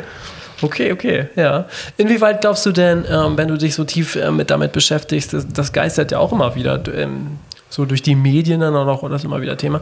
Wie weit können denn Programme, Algorithmen, künstliche Intelligenz die A&A-Arbeit unterstützen? Das ist ja mein Kernthema. Das ist etwas, ähm, wo ich mich sehr, sehr äh, tief eingearbeitet habe und wir viel entwickelt haben. Also Teil des, Teil des Startup-Labels ist ein wesentlicher Teil ist Automatisierung und, und Vereinfachung von, von Artist Discovery. Mhm, ich ja. äh, weil ich kann mich erinnern, wir haben, Siad und ich haben mal vor Jahren mit SAP ein Softwareprojekt äh, gehabt, was wir nicht zu Ende führen konnten, ähm, äh, weil einfach eine andere Firma den Pitch gewonnen hat, damals für die Royal Music Group. Aber es war interessant, weil die haben sich zu dritt auf die Couch im A&R-Büro gesetzt und einfach mal einen Vormittag lang Mäuschen gespielt, wie so, wie so Labormitarbeiter mhm. mit so Zetteln und so Klemmblättern, sich so notiert, was wir alles machen, weil wir ja. äh, auf dem, auf dem Browser-Bildschirm uns gerade Shazam-Charts in Italien angucken, auf dem Handy aber schon irgendwem schreiben und äh, äh nebenbei noch äh, irgendwie ausgedruckte Charts hatten. Und sie haben uns danach gefragt, wie könnt ihr euch das alles merken und woher wisst ihr das jetzt? Und wir haben naturgemäß geantwortet, ich kenne Menschen, die sagen können, welcher Fußballspieler in welchem Finale ja. vor 80 Jahren das Tor geschossen hat. Das weiß ich nicht. Auf da, den, den Platz auf der Festplatte, das ist bei mir beschrieben mit, ich weiß doch noch, dass der Titel in Italien letzte Woche auf 20 bei Shazam war und diese Woche ist auf 15, also ist er fünf Plätze hochgegangen ja, muss ich mal im Auge behalten. Schreibe ich mir mal hier mit, mit einem Stift auf meinen Zettel. Und das war für, natürlich für eine Softwarefirma ist das natürlich ein super GAU, weil es völlig unstrukturierte Daten sind. Und ja, und was, wenn du dann nächste Woche nicht auf den Zettel guckst? Ja, stimmt, das ist schon schlecht so, ne? Aber ähm, so haben wir jahrelang gearbeitet. Also wir haben jahrelang so gearbeitet und es hat auch so ein, natürlich eine Art von, von, äh, von, von Schutzmechanismus, weil wenn dir ein Titel zwei, dreimal auffällt oder du ihn dann nochmal irgendwo hörst und dann der Titel auch in deinem Kopf hängen bleibt, dann weißt weißt du, okay, da ist jetzt ein Hit, da muss ich jetzt dann hin. Ähm, und das ist natürlich heute ganz anders möglich. Also mhm. ich habe jetzt gerade äh, äh, drei, vier Monate einen Hackathon äh, gemacht, wo wir ähm, Tools entwickelt haben, Algorithmen, die speziell auf ein Genre, nämlich Dance-Musik, äh, äh, spezialisiert, ähm, weltweit in bestimmten Märkten Daten abfragen. Also das sind verschiedene Daten, ne? TikTok, äh, Shazam, ja. Spotify, ähm, YouTube, also alles, was man kennt. Ne? Chartmetric ist ein ganz, ganz tolles Tool, ja. eine ganz, ganz tolle Webseite, stimmt, wo man wahnsinnig tolle Insights, äh, äh, auch als junger Künstler gibt es einen äh, Rabatt-Account für Künstler, kann man sich damit beschäftigen und sieht auch, was auf welchen Plattformen mit, mit der Musik passiert und was auch an, ob eine Tour jetzt einen Ausschlag hat oder ob jetzt die Werbung oder ein neues Musikvideo oder ein neues Single, was hat mich das weitergebracht? Also das macht, macht Dinge sehr gut messbar und das kenne ich sehr, sehr gut, äh, das Portal. Und dennoch hat man Grenzen, weil wenn wir als Dance-Label oder ich als Dance-A&R äh, elektronische Musik suche, hat das eigene Regeln. Ich muss zum Beispiel sehen, was ist in Israel äh, am Sonntag in den Shazam-Charts gewesen, weil das ein Markt ist, wo äh, die Clubkultur sehr früh die Titel aufnimmt, die danach Hits werden. Oder Kasachstan. Es gibt einen Welthit gerade, der zuerst in Kasachstan irgendwie in die Charts gegangen ist. Frag mich nicht, warum. Aber das, das ist so. echt krass. Also du bist wirklich international, schaust du dir das alles an. Also ja, oder lässt es, ist, es quasi anschauen. Genau, das ist, das ja. ist nicht genau das, weil wir sind ein kleines Team mit fünf Leuten und ich bräuchte wahrscheinlich 30 Leute, um das alles anzuschauen. Das heißt, was ich, was der Algorithmus tut, ist, er sucht nach bestimmten Mustern und er sortiert das vor, sodass wir uns gar nicht mehr ähm, 300 Charts angucken müssen, sondern nur noch eine Liste kriegen, aggregiert aus, diese Titel haben sich bewegt, sind Dance-Repertoire, sind nicht bei Majors gesigned ähm, und hör mal rein. So. Und dann muss ich ganz ehrlich sagen, das ist das, wo, wo eine Automatisierung, das ist nur nicht Artificial Intelligence, mhm. Machine Learning, Artificial Intelligence ist da noch ein anderes Thema, aber es ist eine, ein algorithmischer Filter, der sagt, Algorithmen klingt immer so, mhm. so hochgestochen. Algorithmus ja. ist nicht mehr als wenn dies, dann ja. das. Mhm. So, wenn in, in, in der Labelangabe Universal steht, dann brauchst du mir das nicht mehr zeigen, ähm, ähm, weil dann kann ich es nicht mehr unter Vertrag nehmen. So, und ja. dann sortiert er das weg. Das macht ein Algorithmus. Und das und diese Regeln dann doch relativ kompliziert verschachtelt auf 500 Zeilen Python-Code. Das ist dann doch komplex, aber das ist ein Algorithmus und der kommt dann am Ende in eine Liste raus. Und dann hört es auf, dass ich daran glaube, dass, ähm, dass Artificial Intelligence uns da was abnehmen kann. Also Artificial Intelligence und Pattern Recognition kann sehen, ja. dass ein Titel, wenn man genug Daten hat, also Spotify zum Beispiel oder auch andere große DSPs, die selber die Daten besitzen, die können sehen, da ist ein Titel, der bewegt sich hier gerade über drei Wochen in den Märkten, in den Märkten, in den Märkten und eine Artificial Intelligence würde dann auch merken, dass das Muster dasselbe Muster ist wie bei den letzten drei Hits, ja. wenn man sie dahin erzieht. Also daran glaube ich. Ja. Aber äh, dann sind wir wieder bei Blur und Song 2 und Whirlpool Productions. Der Hit ist ja das, was außerhalb des Musters passiert. Das, der Hit wird das, was in dem Moment eine Emotion ausdrückt und einen Zeitgeist und auch eine Dringlichkeit und irgendetwas in uns als Mensch auslöst, das kann der Algorithmus nicht. Der Algorithmus kann nur interpretieren, was die Menschen tun, nämlich dass sie es mehr hören, mehr streamen, mehr Shazam oder so, das kann er, oder ja. mehr bei TikTok liken, aber die, die, die Artificial Intelligence kann diese Emotionen ja nicht nachvollziehen. So. Und deshalb sitze ich am Tag zwei Stunden vor all diesen Titeln, die ja. gefunden werden, ja. höre sie mir an. Okay. Aber das heißt, das heißt aber schon, ähm, die müssen veröffentlicht sein. Zwar nicht auf Major, wie du sagst, aber die müssen Genau, also der, der, der Part, also der Part von, von, von, ähm, von Lizenzgeschäft, was im Dance-Bereich ja sehr, sehr, sehr äh, etabliert ist, der Part von Lizenzgeschäft, der funktioniert dann, wenn ein Titel veröffentlicht ist.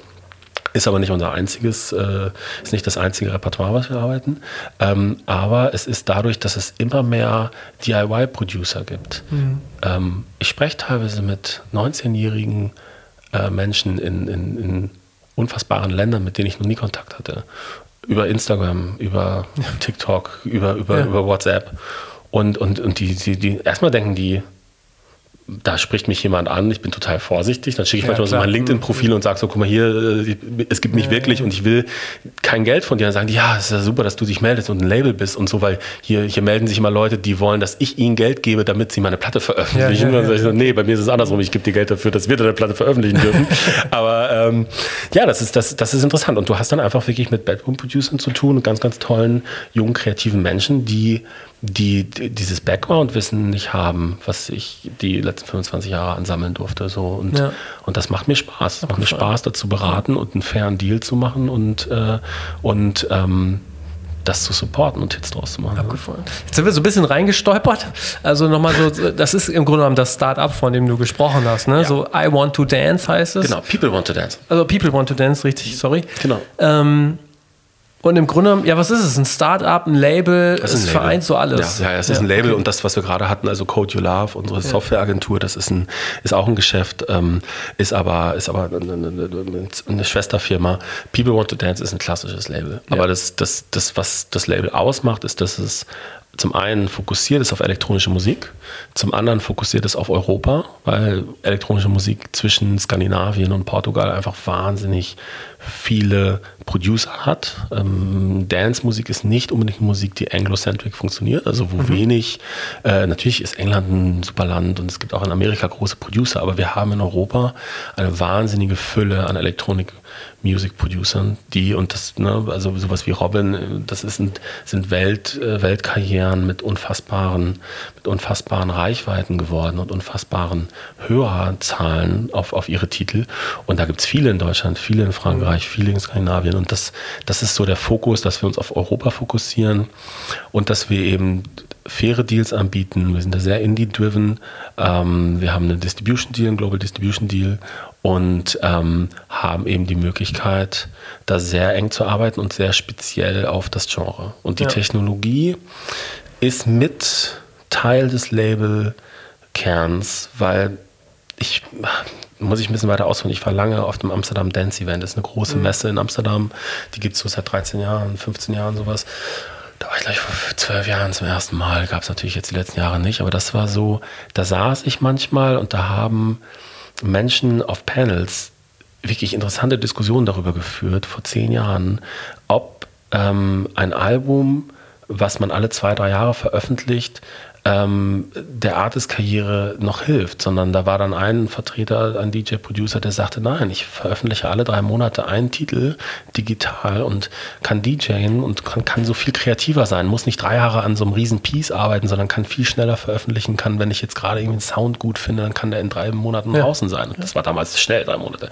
So, dann bin ich nach Hause gefahren, also nach Hause nach Hamburg und saß dann, hatte nächsten Tag ein Meeting mit einer großen deutschen Rockband aus Berlin und die haben uns erklärt, dass sie noch ein Jahr länger brauchen, ihre Platte abzugeben. Ja. Und, und, und dann saß ich und dachte so, Wahnsinn, das ist genau das Gegenteil, was überhaupt nicht gegen die Band spricht, verstehe mich bitte nicht falsch, ja. würde ich nie sagen, sondern das war genau richtig, wie sie es gemacht haben, weil sie wollten eine super Platte machen, die Platte war auch der Wahnsinn, aber die elektronische Musik hat früh, weil sie so nah auch mit Technologie verbunden ist, hat früh Impulse aufgenommen, die heute für uns im Pop voll normal sind. Das ist für jeden Webkünstler normal, alle zwei Wochen einen Track zu veröffentlichen. Ja, ja. Für Popkünstler ist es normal, alle vier Wochen, alle acht Wochen einen, einen, Track zu veröffentlichen.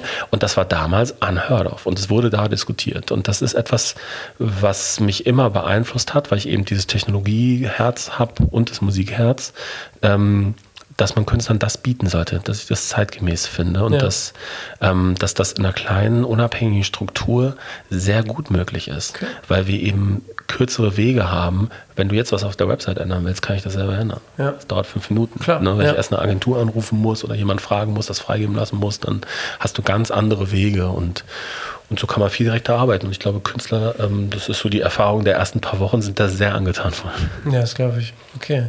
Was habt ihr denn noch für Themen drauf? Also, wir müssen ja jetzt gerade mit dir drüber sprechen. Stichwort Metaverse, NFTs, du hast eben schon gesagt. Welche Themen bewegen euch da? Wie ist deine Sicht auf diese Dinge? Äh, ich habe gerade heute mit jemandem telefoniert, einem Künstlermanager, mit dem ich ein längeres Gespräch hatte, der dann ganz süß sagte so, Andreas, ich verstehe das ja mit diesem Metaverse. Das sieht auch alles total gut aus, aber irgendwie komme ich da nicht rein. Also so, mhm. so ein, so ein, und, und, und ich kann dieses Gefühl nachvollziehen, weil ich bin 45, ich habe viel gegamed in meinem Leben, ich habe viel Playstation gespielt, habe hab Nintendo noch gespielt und liebe Computerspiele. Äh, seit Jahren, seitdem ich angefangen habe zu programmieren, ist das ja. dann eher so der Ausgleich, den andere vielleicht beim FIFA-Zocken haben. So, das habe ich irgendwie Python programmiert.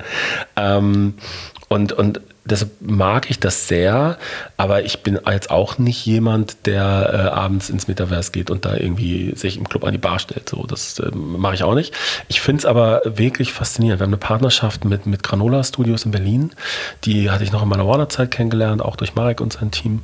Und ähm, habe da äh, damals einen Test gemacht. Wir haben einen Live, den ersten Live-DJ-Gig im Metaverse, der wirklich live war, weil es gab natürlich das Tomorrowland, was virtuell stattgefunden hat. Es gab auch äh, in, in Fortnite äh, Auftritte, aber die waren nicht live, sondern okay. was, was die mhm. Jungs in Berlin machen, das fand ich technisch faszinierend, ist, du hast einen Motion Capture Suit an als Künstler, die bauen einen Avatar von dir und dann spielst du live in dieser Welt. Das heißt, wenn du deine Hand hebst, hebt ah, der Avatar okay, die Hand ja. und es wird live gestreamt. Und die Latenz ist so, dass du das jetzt nicht gerade mit einer achtköpfigen, zwanzigköpfigen Jazzband machen solltest. Ja, ja. Aber es ist so, dass du das durchaus mit, mit, mit, einer, mit einer normalen Band machen kannst. Weil die die Technik so optimiert haben, dass du wirklich die Instrumente spielst. Das Audio wird live gestreamt in hoher Qualität. Es war abgefahren. Also ich bin mit meinem, mit meinem ältesten Sohn zu Hause vom Computer gesessen. Der hatte einen heiden Spaß daran, dass er da durch diese Welt, dass wir mhm. so ein Festival so rumlaufen konnte und noch so Sachen einsammeln konnte. Und ich so, ja, geh doch mal zurück zum DJ. So, da kann man so zuhören. Ich will mal hören, was der spielt und so. Und das, ist, das war schon krass. Also, es ja, ist schon ein krasses ja. Erlebnis, weil ich einfach wusste, dass, dass das nicht zwei Wochen vorher aufgenommen war, sondern dass der, der, der Mensch, weil ich vorher mit ihm irgendwie Nachrichten geschrieben hatte, gerade in Berlin, Potsdam, in einem Raum steht und live DJ ja, und live spricht mit Mikrofon und wenn der die Hände hebt und wenn er tanzt, so, das ist schon krass. So. Und das finde ich sehr, sehr faszinierend. Da haben wir jetzt eine eigene Bühne und, und bestücken da jetzt für jede Season, die da in Jabal, kann man sich angucken auf Jabal mit Y, yabal.io ist die Webseite. Da kann man da kostenlos reingehen und mit einem PC äh, oder Mac jetzt neuerdings auch sich diese Welt angucken und okay. da rumlaufen. Das fasziniert. Sieht ja. aus wie so ein GTA Playstation Spiel, ja, dass da Musiker ja. spielen in verschiedenen Venues. Okay. Und wir haben halt als Label People Want to Dance ein Venue und äh, bestücken das mit Acts. Ach so, okay. Ich wollte immer einen Club haben. Das Problem ist, dass alle, dass alle, alle, äh, die sich damit gut auskennen, in meinem Umfeld gesagt haben: Nein, Andreas, du möchtest keinen Club haben. Du möchtest einfach in deinem Büro sitzen, in deinem Schreibtisch und ja, du willst ja, keinen Club haben, weil da hast du ganz viel Ärger mit Menschen, mit denen du keinen Ärger haben willst. Okay. Und, äh, und, und äh, was hat mal jemand zu mir gesagt? Und auch mit der GEMA. Und man weiß manchmal nicht, was schlimmer ist. Ja. Nein, das ist zurück. Die GEMA ist eine tolle, ist eine tolle Institution, die ja. den Songwritern das Geld ja. äh, gut, gut, gut, gut claimt. Aber ähm, ja, und das Metaverse macht es jetzt relativ einfach, einen Club zu haben. Wie ist dein Blick auf NFT? Ich finde das spannend, ich finde die Technologie spannend. Ich ähm, habe ich auch in der Musikwoche, da war immer neulich ein Special und ähm, da habe ich auch, habe ich das auch gesagt. Das Problem, was ich gerade sehe, ist, dass die letzten Monate, das letzte Jahr ähm, mit den NFTs die da verkauft wurden, fast wie beim Kunstmarkt, sehr zu sehr überhöhten Preisen. Also wenn dann da ein DJ ein DJ-Set für irgendwie eine Million Dollar verkauft, das ist, das ist nicht gesund und das hat auch nichts mit dem zu tun, wofür diese Technologie spannend ist, sondern was ich an der Technologie spannend finde oder was wir im Label machen, ist, dass wir wirklich für jeden Titel, für jeden einzelnen Titel, der veröffentlicht wird, gibt es ein Set NFTs und die sind nicht die sind nicht äh, so teuer. Es geht nicht darum, dass man da jetzt irgendwie viel Geld ausgibt, sondern es geht darum, ähm, ich kann mich an eine Zeit erinnern, als die einstürzenden Neubauten gesagt haben, wir machen jetzt keine regulären Platten mehr, es gibt nur noch einen Fanclub. Und dann konnte man in den einstürzenden Neubauten Fanclub gehen und man hat dann im Jahr, ich weiß es nicht mehr, ein paar D-Mark, 30, 40, 50 D-Mark bezahlt. Und dann kriegte man einmal im Jahr, kriegte man eine Box, da war ein T-Shirt drin, war das neue Album drauf und dann konnte man sich damit beschäftigen. Ja so ähnlich wie wir heute auch Fanboxen kennen. Aber das, das Faszinierende daran war der Fanclub. Und das ist etwas, was mit NFTs oder mit Tokens im Allgemeinen sehr, sehr einfach möglich ist. Du kannst jemanden, du kannst damit total rumspielen. Wenn man jetzt auf unsere Website geht, peoplewanttodance.com, ähm, kann man sich registrieren mit einem Board, man kriegt einen Token. Dieser Token ist dann dein Token. Und mit diesem Token können wir in Zukunft sagen, hey, die ersten 2000 Fans von People Want to Dance können umsonst das Festival. Ja. Oder kriegen ein T-Shirt geschenkt. Oder kriegen, keine Ahnung, ein Aufkleberpaket nach Hause geschickt. So. Ähm, und du kannst mit diesem, du kannst dadurch etwas ähm, im Digitalen registrierbar machen, was früher nicht möglich war. Was aber total wichtig ist, dass du deine ersten Fans, deine meist liebenden Fans, die ersten, die dich unterstützt haben, äh, in was einbeziehen kannst. Und das geht nicht darum, Geld zu verdienen, sondern es geht darum, dass du vielleicht für 5 Euro ein NFT verkaufst und da ist dann noch äh, Ermäßigung auf ein Ticket oder du kannst als erstes den Ticket für eine Show kaufen und du hast noch einen Zugang zu einem privaten Discord-Server, wo der Künstler jeden Freitag eine Stunde QA macht ja. und, du, und du hast einfach diese Möglichkeiten dadurch. Mhm. Daran glaube ich, glaube an dieses Community, diesen Community-Aspekt dadurch. Das finde ich total spannend, weil okay. da kann man sich so viele kreative Ideen ausdenken und das ist sehr demokratisch, weil der technische Aufwand ist im Moment natürlich noch komplex. Ja. Aber er ist nichts im Vergleich zu, ich muss 100.000 physische CDs von A nach B bringen oder muss dir ein Ticket nach Hause schicken, damit du dann zu dieser Show kommen ja. kannst und so. Also das, das ist einfach viel einfacher okay. daran, glaube ich. Wie ist denn dein Blick, um mal so ein bisschen die Richtung nochmal zu ändern, ähm, wie ist denn dein Blick auf äh, Branding? Jetzt gerade, wenn man ein neues Label macht, ist ja durchaus so entscheidend. Klar, äh, Branding, also Logo, aber das Ganze so mit Leben zu füllen, ähm, das etwas, womit ich mich ja auch viel beschäftige, auch viel die, die Gäste frage, ähm, inwieweit kann zukünftig zum Beispiel ein Label, ein Labelname als Marke sozusagen dann die Künstlerinnen und Künstler tragen. Sonst oft ist es ja andersrum. Das ist eine spannende Frage. Das ist zum Beispiel bei Warner im Prinzip in gewisser Weise auch so, auch wenn Warner jetzt ein großer Name ist, aber ähm, Bei Robin Schulz weiß wahrscheinlich der Fan jetzt nicht unbedingt, wer dann dahinter steht zum Beispiel. Und das ist auch ein bisschen die Antwort auf die Frage. Mhm. Die Antwort auf die Frage ist, dass ähm, ich finde, der Künstler muss im Vordergrund stehen und die Künstlermarke, ähm, weil es, mm, es gibt, äh, es ist auch da wieder differenziert. Es gibt Genres und, und Subgenres und, und das ist auch das, woher Labels kommen, dass du früher in, in, in, in einen Vinylladen gehen konntest und du wusstest, ja. wenn du in das Fach deines Labels guckst, Label meiner Jugend war dann so NoFX, äh, Fat Rack ja, Records oder Epitaph Records, ne? Also dann hast du einfach, du wusstest, du kannst alles kaufen, was da drin steht, es wird dir gefallen. So. Und das ist, das ist heute komplexer. Es gibt aber dann immer noch, ne, also gerade wieder weltweit, die Kids fangen an, Drum and Bass zu hören. Wir haben 2022 und es gibt globale Drum and Bass Hits. So. Und da gibt es Labels, die darauf spezialisiert sind, die richtig äh, Drum and Bass All-Stars aus UK, die machen ein super, super tolles Label. Ähm, da ist es noch so, dass ein Label dann auch dazu führt, dass wenn da neue Künstler veröffentlicht wird, der Redakteur da anders reinhört, weil er weiß, hey, das ist jetzt irgendwie, ich bin hier Drum and Bass Medium und das ist jetzt ein neues neue Signing auf Drum and Bass All Stars, das höre ich mir an. Ähm, darüber hinaus, wenn man nicht auf dem Label nicht einen konsequenten, eindeutigen Sound hat, der so spitz ja. ist, dass man Jazz macht oder Drum and Bass oder so sehr, sehr eng ist. Ähm, darüber hinaus ähm, glaube ich da nicht dran. Darüber hinaus okay. glaube ich daran, dass ähm, wir haben uns schon sehr genau überlegt, warum das Label so heißt, wie es heißt. Mhm. Und das kann, kann, ich gerne gleich ein bisschen ausführen. Aber es geht nicht darum, dass das Label im Vordergrund steht, sondern es okay. geht eher darum, dass der Künstler im Vordergrund steht und die Arbeit, die wir für ihn machen. Denn der Sound der Künstler ist so unterschiedlich. Immer dann, wenn du versuchst, ein Label für einen bestimmten Sound stehen zu lassen, läufst du Gefahr, dass der nächste Künstler, also sind wir bei genau dem, was wir gerade hatten, dass dann der Rock A&R die Rockband ja, nicht sein und ja. der Pop A&R die Popband nicht sein, weil du als Label dann sagst so, ja, ich finde Platte mega, aber irgendwie passt die ja nicht zu unserem Label. Ja. Also, weil die Labelidentität größer geworden ist als die, als die Begeisterung für Musik. Ja. Es gibt berühmte Ausnahmen. Eins der Lieblingslabels meiner, meiner Jugend, sowas wie Warp Records oder XL ja. Recordings, ne, heute noch. Ich meine, Adele ist auf XL Recordings genauso wie The Prodigy. Ja. So. so, und dann sind wir auch wieder beim Namen. Es ist ein, ein Zitat von The Prodigy, Liam Howlett, der, der Producer von The Prodigy. Ähm, die waren ja echt jung, ne? Das ist irgendwie 30 Jahre her, dass sie ihre, ihr ja. Nummer 1 Album, dieses weiße Album mit, mit, mit allen möglichen ziemlich quietschigen, noisigen ja. Wave-Titeln drauf. Ja. So, aber auch echt ein Hit. Und dann haben die dieses Album veröffentlicht und in England war gerade diese riesige Wave-Szene. Und ähm, dann haben die es veröffentlicht und ist auf Platz 1 der Charts gegangen. Dann hat die Wave-Szene gesagt, äh, Sellout, Kommerz, äh, alles ist schlecht und so, blöde Band. Und äh, der Interviewer, der Liam Howlett interviewt hat, hat ihn dann gefragt, weil der natürlich eher so von so einem, glaube ich, Gitarren-Background kam. Der wollte dann wissen, sehr ketzerisch, ja, äh, was macht ihr denn eigentlich, wenn dieses Wave dann tot ist, dieses mhm. Wave? Und Liam Howlett ist ein sehr, sehr schlauer Mensch äh, und, und sehr begabter Musiker.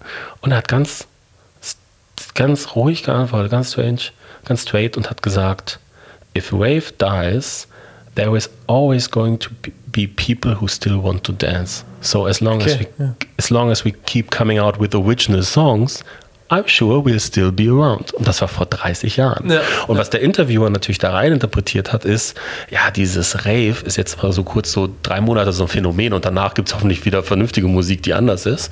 Aber Dance-Musik gibt es seit 30 Jahren. Ja. Die wird auch nicht weggehen. Und wir waren kurz davor, es zu nennen, People Still Want to Dance. Ähm, was aber in dem Corona-Aspekt, ne, weil wir haben das jetzt mhm. gebaut in einer Zeit, wo niemand tanzen konnte. Es gab ja, keine Clubs, ja. es gab keine Festivals, alle haben zu Hause gesessen und alle hätten gerne getanzt und alle DJs hätten gerne gespielt und das war uns zu negativ. Deshalb ja. heißt es einfach nur People want to dance. Was okay. ist ein Grundbedürfnis von den Aborigines bis heute von Menschen zu tanzen? Okay. Wissenschaftliche Arbeiten darüber, dass es gut tut. Ja. Tanzen kann man zu ganz vielen unterschiedlichen Musikrichtungen. Voll. Aber auch, ähm, jetzt nochmal so an dich die Frage so, Dance, Music, also die elektronische Musik, das ist jetzt schon erstmal für die nächste Zeit das Ding, womit du dich beschäftigen willst? Oder Absolut. meinst du? Ja, okay. Absolut, ja. Und das muss man sagen, ich habe natürlich in, in, in, in den Rollen, die ich bei, bei Sony und bei Warner hatte, ähm, ganz, ganz breite Sachen gearbeitet. Ne? Ja, also von, von, von Udo Lindenberg äh, mit Rita zusammen bis hin zu Bowser äh, mit Norbert zusammen bis hin zu diversen anderen äh, Genres.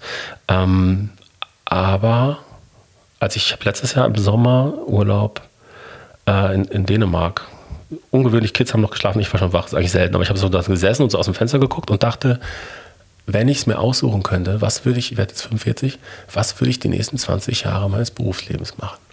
Und dann war die Antwort, wenn ich es mir wünschen könnte, würde ich ein Dance-Label machen. Okay. Und dann habe ich angefangen, darüber nachzudenken und war da noch voll bei Warner im, im, im, im, im Geschirr und im Stress und war halt so gerade im Urlaub, hatte auf einmal so einen anderen Denkansatz. Und dann habe ich angefangen, Leuten zu schreiben. Okay. Also erst habe ich darüber nachgedacht, ob es auch ein Business ist und habe Research gemacht, habe festgestellt, dass Dance gerade Deutschland, Europa wieder wächst, Osteuropa ja. stark ist und äh, anders als zum Beispiel Urban und Rapmusik, was gerade eher stagniert und rückläufig ist, Dance einen Aufschwung, Aufschwung hat und äh, dachte, das ist jetzt genau die richtige okay. Zeit. Jetzt musst du es machen. Und muss ich auch sagen, es ist das, wo ich mit Robin und wir hatten die erste Topic-Single bei uns ja. bei Warner. Wir ja. haben, ich habe gerade noch alle Farben-Deal gemacht. Ähm, wir haben wirklich viel Dance. Wir hatten einen Solo Moon Remix von Noir and Hayes, der ein komplettes Genre geprägt hat, damals durch Zufall in, in, in Deutschland, Österreich, Schweiz lizenziert. Einfach weil wir den Track toll fanden ja. und zur richtigen Zeit mit dem Kollegen von Defected zusammengesessen haben und gesagt haben, wir wollen lizenzieren. So. Und ähm, das war, ist schon so, dass mein Netzwerk da global am stärksten ist und ähm, ich einfach für mich selber diese Musik sehr, sehr liebe. Okay. Alles klar. Also vielen, vielen Dank für die Einblicke. Vielen Dank für die Zeit. Ähm, ich wünsche dir weiterhin alles Gute. Ich werde mir das sehr genau angucken. Vielleicht machen wir irgendwann nochmal ein Update. Sehr gerne. Wenn, äh, Besuch die Website, du kannst genau. dich anmelden für alle, für alle Newsletter und, und Benachrichtigungen peoplewanttodance.com. Alles klar. Mach's gut. Du auch. Ciao. Wenn du bis hierhin durchgehört hast, dann möchtest du bestimmt auch eine Bewertung abgeben bei Apple, bei Spotify, wo auch immer man das tun kann. Es würde uns sehr, sehr helfen. Vielen Dank auf jeden Fall fürs Durchhören. Nächste Woche sprechen wir mit Friederike Meyer. Sie ist neben Vanessa Cutraro und Thorsten Seif Geschäftsführerin bei Bubak. Die äh, Firma existiert seit knapp 35 Jahren in Hamburg, macht Label, Booking, Verlag und Management, bucht unter anderem Jan Delay, die Beginner äh, und macht auch noch ganz andere Sachen. Das war ziemlich cool, das Interview. Nächste Woche, Sonntag um 9 Uhr geht es wie gewohnt weiter. Ich bedanke mich zum Abschluss bei unserem Podcast-Partner Ticketmaster. Wenn es ums Ticketing und drumherum geht, dann denkt bitte an Ticketmaster. Ich wünsche euch noch eine schöne Woche. Macht es gut. Ciao.